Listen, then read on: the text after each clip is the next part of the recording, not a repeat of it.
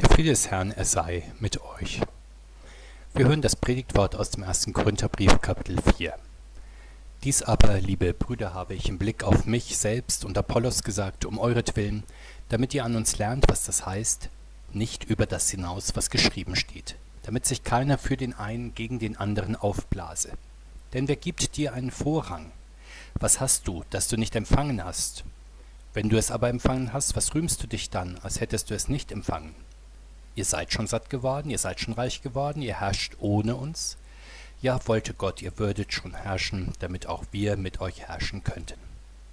Denn ich denke, Gott hat uns Apostel als die Allergeringsten hingestellt, wie zum Tode Verurteilte. Denn wir sind ein Schauspiel geworden der Welt und den Engeln und den Menschen. Wir sind Narren um Christi willen, ihr aber seid klug in Christus, wir schwach, ihr aber stark, ihr herrlich, wir aber verachtet. Bis auf diese Stunde leiden wir Hunger und Durst und Blöß und werden geschlagen und haben keine feste Bleibe und mühen uns ab mit unserer Hände Arbeit. Man schmäht uns, so segnen wir, man verfolgt uns, so dulden wir's, man verlästert uns, so reden wir freundlich. Wir sind geworden wie der Abschaum der Menschheit, jedermanns Kehricht bis heute. Nicht um euch zu beschämen, schreibe ich dies, sondern ich ermahne euch als meine lieben Kinder, denn wenn ihr auch zehntausend Erzieher hättet in Christus, so habt ihr doch nicht viele Väter. Denn ich habe euch gezeugt in Christus Jesus durch das Evangelium, darum ermahne ich euch, folgt meinem Beispiel. Der Herr segne uns diese Worte. Amen. Gestern haben wir vom großen Hirten Jesus Christus gehört. In der Osterzeit beruft und beamtet er in besonderer Weise seine Hilfshirten. Das sind zunächst Petrus und die anderen Apostel sowie Paulus. Die Apostel begründen zusammen mit ihren Helfern, den Evangelisten und dann die Gemeinden, dann setzen sie vor Ort Älteste und Bischöfe ein. So erfahren wir es ja auch in unserem Predigtwort. Der Apostel Paulus sendet Timotheus als Bischof in die Gemeinde von Korinth. Aus der Ferne betreut der Apostel dann die verschiedenen Gemeinden, indem er sich mit Lehrschreiben und Hirtenworten an sie wendet. Bisweilen wirft er sein gesamtes Gewicht als Apostel Jesu Christi in die Waagschale. Das ist besonders gegenüber der christlichen Gemeinde in Korinth nötig, weil dort falsche Lehrer und Lehren in großer Zahl eingedrungen sind. Wir können sagen, verschiedene Wölfe und Mietlinge drohen, die christliche Gemeinde dort gänzlich zu zerstreuen, sodass der Apostel Paulus als Hirte Jesu Christi hier alle Register der Warnung, der Ermahnung und der Lehre ziehen muss und einen äußerst harten geistlichen Kampf auszufechten hat. Das allerdings darf uns nicht wundern, als wäre diese Auseinandersetzung um den rechten Glauben und das rechte Leben nur eine Randerscheinung und nur nötig in manchen hartgesottenen Gemeinden. Vielmehr gehört dieses Ringen um die christliche Wahrheit zum christlichen Glauben wesentlich dazu, so ist es erforderlich, dass wir genau hinsehen, wie der Apostel Paulus den Hirtenstab der christlichen Lehre schwingt und dabei die Wölfe vertreibt, die schlafenden Mietlinge aufrüttelt und die irregehende Herde um ihre Mitte versammelt, nämlich den Herrn Jesus Christus. Von außen betrachtet war die Gemeinde in Korinth eine starke, eine weltmännische, gebildete Gemeinde, aber mit ihren Stärken gingen massive geistliche Schwächen einher. Das kann nicht anders sein. Eine Gemeinde von Welt muss ja erst einmal zu einer Gemeinde des Reiches Gottes werden. Dazu muss sie das alte Denken ablegen, das ihr von der Welt noch anhaftet. Dazu versucht der Apostel Paulus mit seinem Hirtenbrief beizutragen. Er möchte die Gemeinde sozusagen aus ihrem alten Ei ziehen, sodass sie die Eierschalen des alten Menschen ablegt. Die geistliche Krankheit nun, unter der die Korinther leiden, ist ihre fehlende Bindung an Christus und sein Wort und daraus folgen dann Parteilichkeit und Einbildung. Die mangelnde Bindung an das Wort Gottes äußert sich in Korinth etwa darin, dass sie weltliche Weisheit, Philosophie, Wissenschaft, menschliche Meinungen als höhere Autoritäten ansehen als die alte Schrift. Das führt dann zum Fremdeln mit zentralen Glaubenssätzen wie dem Tod und der Auferstehung Jesu. Man schätzt in Korinth die eigenen geistlichen Fähigkeiten sowie die Geistesgaben nicht nur hoch, sondern offenbar zu hoch ein. Die christliche Freiheit legt man sehr weit aus und versteht sie im Sinn von alles steht mir frei im Leben der christlichen Gemeinde führt diese Mischung dann dazu, dass die Gemeinde sich aufsplittert in eine Vielzahl von höchst selbstbewussten Persönlichkeiten und Gruppierungen. Der Apostel geht in unserem Abschnitt besonders auf die Parteibildungen und Spaltungen ein. Die Korinther haben, wie in großen Stadtgemeinden oft üblich, mehrere Prediger. Sie machen auch von der Möglichkeit der Wahl ihres bevorzugten Predigers Gebrauch. Statt aber nun einen jeden Prediger zu beurteilen im Blick auf seine Christusverkündigung, verlegen sie sich darauf, gemäß Geschmack und Sympathie zum Parteigänger eines Predigers zu werden. Und weil sie meinen, nun zur richtigen Partei zu gehören, erheben sie sich über andere. Dieser fragmentierende Parteiengeist aber wird Christus nicht gerecht und zerteilt den Leib Christi. Er ist ein Kennzeichen von ehrgeizigem Vorrangstreben, das vergisst, dass alle guten Gaben ja von Christus kommen. Ja, der selbstgewisse Ehrgeiz führt dazu, dass man für sich eine christliche Vollkommenheit in Anspruch nimmt, die gar nicht besteht. Das Ergebnis ist dann ein saturiertes Christentum, das sich etwas auf seinen geistlichen Besitzstand einbildet. Man meint, zum Herrschen in der Kirche berufen zu sein, auch wenn man das Evangelium nicht auf seiner Seite hat. Die Herrschaft nun, die die Korinther im Sinn haben, ist die weltliche Dominanz, wie sie bei den Mächtigen dieser Welt üblich ist. Sie mag christlich verbrämt sein und im Bereich der christlichen Kirche auch stattfinden, aber es ist dann dennoch nur Machtausübung nach der Art dieser Welt. Sie setzt auf Herrschaftswissen, auf Reichtum, auf Macht und Beziehungen, persönliche Stärke. Doch diese Besinnung auf die eigenen Stärken, die in dieser Welt erfolgreich sind, führt dazu, dass man meint, das geistliche Amt erübrigen zu können. So fragt ja der Apostel, ihr herrscht also ohne uns. Man will, so verstehen wir, Herde ohne Hirte sein, Christ ohne Christus, Glaubender ohne Wort Gottes, Täter des Guten ohne den Geist Gottes.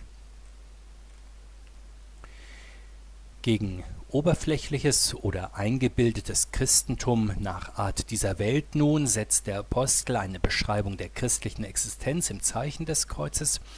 Er verdeutlicht an seiner eigenen Person, leidende Christen sind das gerade Gegenteil zum natürlichen Menschen mit seinem Geltungsbedürfnis. Die einzigartige Passion von Jesus Christus färbt dann auch auf seine Hilfshirten ab. ab. Sie sind Vorbilder im Leiden. Sehen wir, was der Apostel nun im Detail über sie festhält. Das erste, sie sind die Allergeringsten, während die Herrscher der Welt sowie weltförmige Christen groß sein wollen. Sie halten sich herunter zu den Geringen, zu den einfachen Christen, der einfachen Verkündigung des Wortes Gottes und dem einfachen Lebensstil, dazu später noch mehr.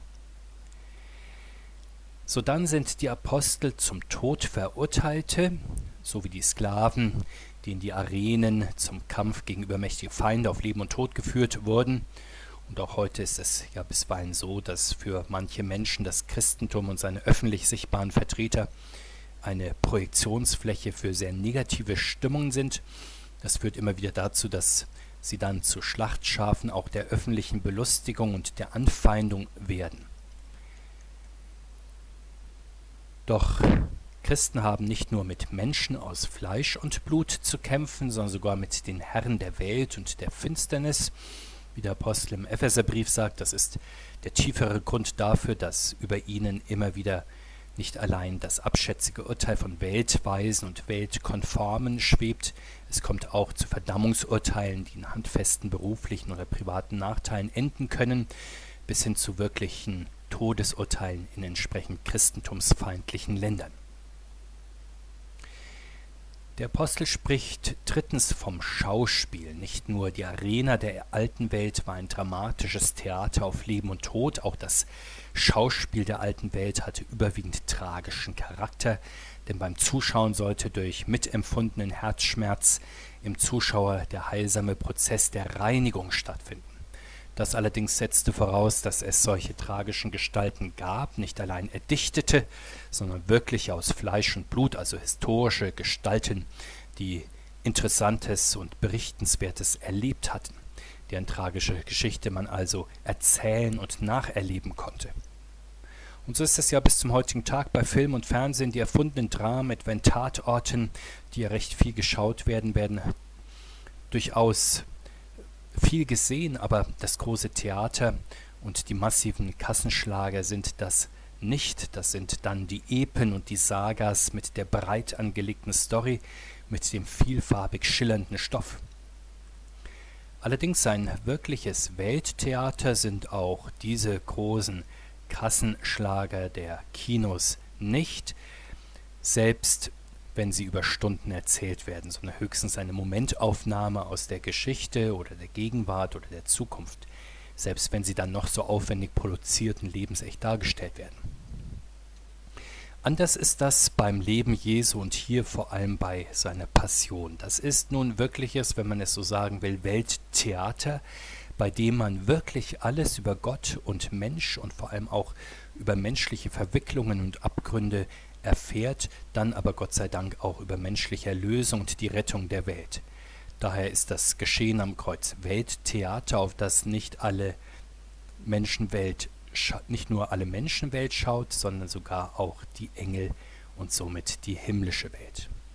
Der Apostel Paulus weiß, dass dieses Drama nun nicht mit dem Karfreitag oder dem Ostersonntag einfach endet, sondern es geht dann weiter in der Geschichte der Kirche, in der die Apostel ergänzen, was an den Leiden Christi in dieser Welt und in allen Ländern und auf allen Kontinenten, in den verschiedenen Epochen und Zeiten noch fehlt. Dieses Wirken des Geistes Jesu in seiner Kirche wollen dann nicht allein die Menschen sehen, das begehren auch die Engel zu schauen. Der Apostel Paulus spricht dann davon, dass die Christen, die Christus nachfolgen, verachtete Narren sind. In jedem Schauspiel, in jedem Film gibt es bekanntlich die Rolle des Narren, des Komikers, des Clowns, des humorigen Unterhalters, Spaßmachers. Das ist die Figur, über die man sich erheben, über die man lachen kann. Der Apostel sagt nun, dass die Apostel in der Geschichte Jesu Christi nicht nur die ernsten oder gar tragischen Rollen übernehmen, sondern auch sind sie Narren um Christi willen. Und das ist nun natürlich nicht so zu verstehen, dass die christliche Verkündigung vornehmlich durch Späße zum Lachen bringen oder in der Hauptsache ein Publikum kurzweilig unterhalten wollte. Es ist vielmehr so gemeint, dass die Verkündiger des Evangeliums um Christi willen vor der Welt als Narren dastehen, also als die, die als die Letzten etwa noch an die Heilige Schrift und die Artikel des Glaubens glauben während die aufgeklärten, die modernen Geister sowie die erfolgreichen Weltgestalter die alten Glaubenssätze längst als überholten Ballast über Bord geworfen haben. Das ist natürlich in den Augen eines erfolgsverwöhnten und Lifestyle-optimierten Menschen unserer Tage urkomisch. Man muss nur einen optimierten Menschen unserer Zeit in einem traditionellen christlichen Gottesdienst erleben. Er oder sie hält es auf seinem Platz gar nicht wirklich aus.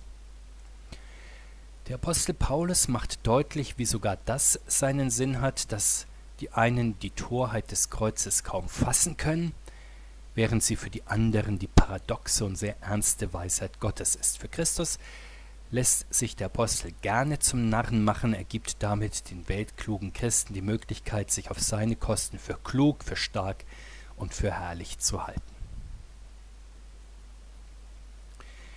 Wir hören dann davon, dass überzeugende Christen arme, verfolgte, heimatlose Hartarbeiter, Dulder und Segner sind.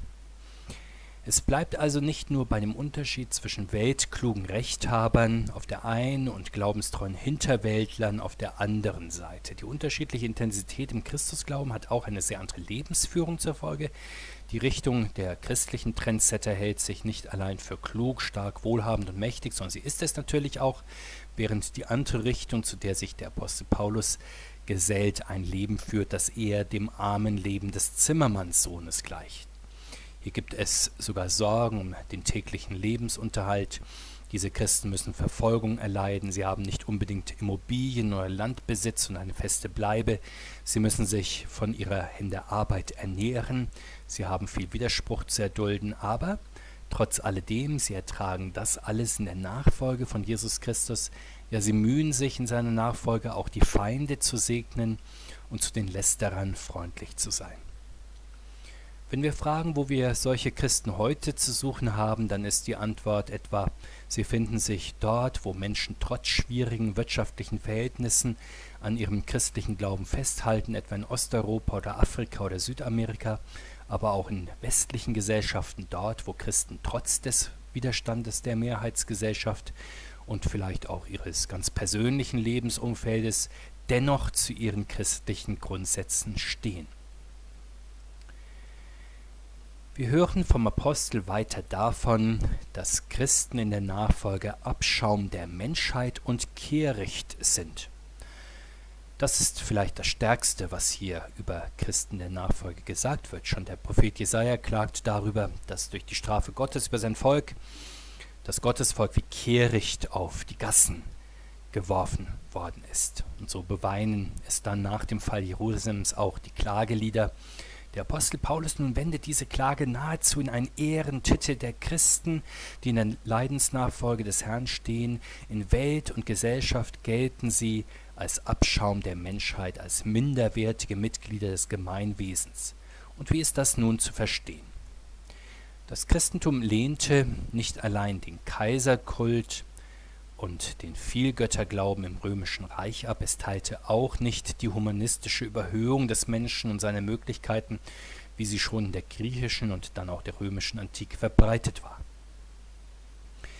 Dieser Pessimismus im Menschenbild brachte dem Christentum dann den Vorwurf ein, den Hass auf das menschliche Geschlecht zu pflegen, während die Römer für sich in Anspruch nahm, den Menschen, ja das Menschengeschlecht, durch die römische Zivilisation natürlich auf ganz neue Höhen zu führen. Die bekannte Folge war, dass den Christen vorgeworfen wurde, Ärgernis im gesamten Erdkreis zu erregen, so schon in der Apostelgeschichte berichtet. Das führte in der ersten Mission bereits zu den ersten Verfolgungen der Christen unter Kaiser Nero. Dann wurde diese Stimmung in Rom das erste Mal zu einer umfangreichen Verfolgung der Christen ausgenutzt und die christliche Gemeinde zum Sündenbock und lebendigen Opfer für verschiedene gesellschaftliche und staatliche Versäumnisse. Christen genießen in westlichen Demokratien unserer Tage Gott sei Dank weitreichende Religionsfreiheit. Allerdings nicht nur der Gottesglaube unterscheidet Christen von einer wachsenden Zahl von säkularen Menschen, auch das christliche Menschenbild ist ein anderes als das allgemein verbreitete humanistische. Christen verstehen den Menschen in dieser Welt bekanntlich als Sünder, der der Rechtfertigung Gottes bedarf. Der gerechtfertigte Christ dann lebt nicht vornehmlich autonom oder zur Erreichung allgemeiner Menschheitsziele in dieser Welt, sondern um ein Leben in der Heiligung zu führen und Gott und dem Menschen zu dienen. Das klingt natürlich sehr viel nüchterner und weitaus weniger euphorisch als die vielfältigen Programme auch unserer Zeit zur Selbsterlösung des Menschen und des Menschengeschlechtes. Das wird gerne dann als Pessimismus hingestellt, ja als weltfremdes und sich verweigerndes Abseitsstehen angesichts der großen Menschheitsaufgaben der Zeit. Doch selbst wenn das dann so hingestellt wird, das sollte Christen so wenig bekümmern wie den Apostel Paulus. Er sucht ja nicht die Anerkennung der Welt, sondern er sucht die Bewährung der Kreuzesnachfolge des Herrn. Auf diesem Weg ist es ihm sogar Bestätigung, wenn er auf der Skala der Weltverbesserer als Abschaum und Kehricht eingestuft wird in den Angriffen, die er erlebt, erfüllt sich an ihm dann in wunderbarer Weise die Auferstehung des Herrn. Und das beschreibt er einmal so, wir werden immer da in den Tod gegeben, um Christi willen, damit auch das Leben Jesu offenbar werde an unserem sterblichen Fleische. Täglich also stirbt er im Glauben, und so sehr wird er dem Herrn täglich gleich, dass er sogar die Mahlzeichen des Herrn an seinem Leib trägt, wie er einmal im Galaterbrief berichtet. Was nun sollen die anderen Christen, alle Christen aus dieser Leidensnachfolge des Apostels Paulus machen? Sollen sie nun nur staunend davor stehen, dass der Apostel dem Herrn Christus so nacheifert oder das gar als seine persönliche und auch durchaus etwas überspannte Form des Christentums und der Nachfolge abtun? Nein, sie sollen natürlich seinem Beispiel folgen und so sagt er es auch. Er hat den Christen in Korinth sein Glaubensverständnis und seine Glaubenspraxis nicht vorgeturnt, damit sie dann klatschen oder umgekehrt resignieren, weil sie selbst zu solchen Turnübungen nie in der Lage wären. Er hat ihnen als ihr geistlicher Vater in sein Glaubensleben Einblick gegeben, damit sie dann als seine geistlichen Kinder ihm darin folgen. Doch nun halten die Korinther, so wie viele Christen heute das auch tun, diesem Glaubensvorbild des Apostels, das ja durchaus ambitioniert ist, das viel bequemere Vorbild anderer Lehrer entgegen.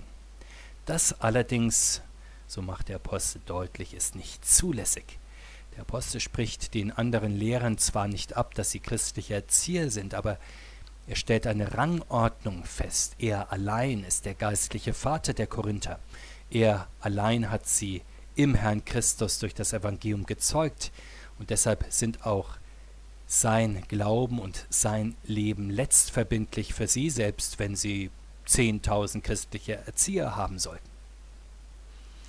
Und wie genau begründet sich die einzigartige Autorität des Apostels und wie ist das heute? Sind heute Christen vor allem dem Pfarrer verpflichtet, der sie getauft und konfirmiert hat, oder der obersten geistlichen Autorität, die ihre Kirche kennt, zum Beispiel dem jeweiligen Landesbischof, oder bei Katholiken dem obersten Vater, dem Papa, dem Papst? Die Antwort unserer Kirche lautet, Christen sind dem als väterliche Autorität in Glaubensdingen verpflichtet, der ihnen das reine und das laute Evangelium predigt und verkündigt, so wie das Paulus den Korinthern gegenüber getan hat und mit Gottes Hilfe hoffentlich möglichst viele Pfarrer auch heute in ihren Gemeinden. In diesem Fall sind ihre Gemeinden verpflichtet, auf sie, auf ihre Hirten und geistlichen Väter letztverbindlich zu hören, gemäß dem Wort des Herrn, wer euch hört, der hört mich, und wer euch verachtet, der verachtet mich. Und natürlich wird es auch in Gemeinden heute so sein, dass Christen verschiedene Erzieher in Christus haben, so wie es auch in der Reformationszeit verschiedene Reformatoren und auch durch aus verschiedene Auslegungen der Heiligen Schrift allein innerhalb des evangelischen Lagers gab und auch heute viele verschiedene Theologen und christliche Erzieher vorhanden sind, die Menschen prägen und auf ihrem Glaubensweg beeinflussen. Aber wenn es dann, so wie in Korinth, um die Frage geht, was ist nicht nur weltförmiges Christentum, was ist nicht nur christlich dekorierte Zeitgeistmoral, sondern was ist wirkliches Christentum, in der Kreuzesnachfolge von Jesus Christus, dann sind Christen gut beraten, wenn sie auf treue Hirten und Lehrer hören, wie den Apostel Paulus oder den Ortspfarrer Timotheus, wie Martin Luther oder viele Ortspfarrer heute, die konzentriert und fokussiert das Wort vom Kreuz predigen und nach Möglichkeit auch leben. Beten wir, dass Jesus Christus durch seine Heißmittel, dieses österliche Wunder neuen Lebens und neuen Glaubens in seiner ganzen Kirche und in unserer Gemeinde vollbringe heute und alle Tage bis in Ewigkeit. Amen.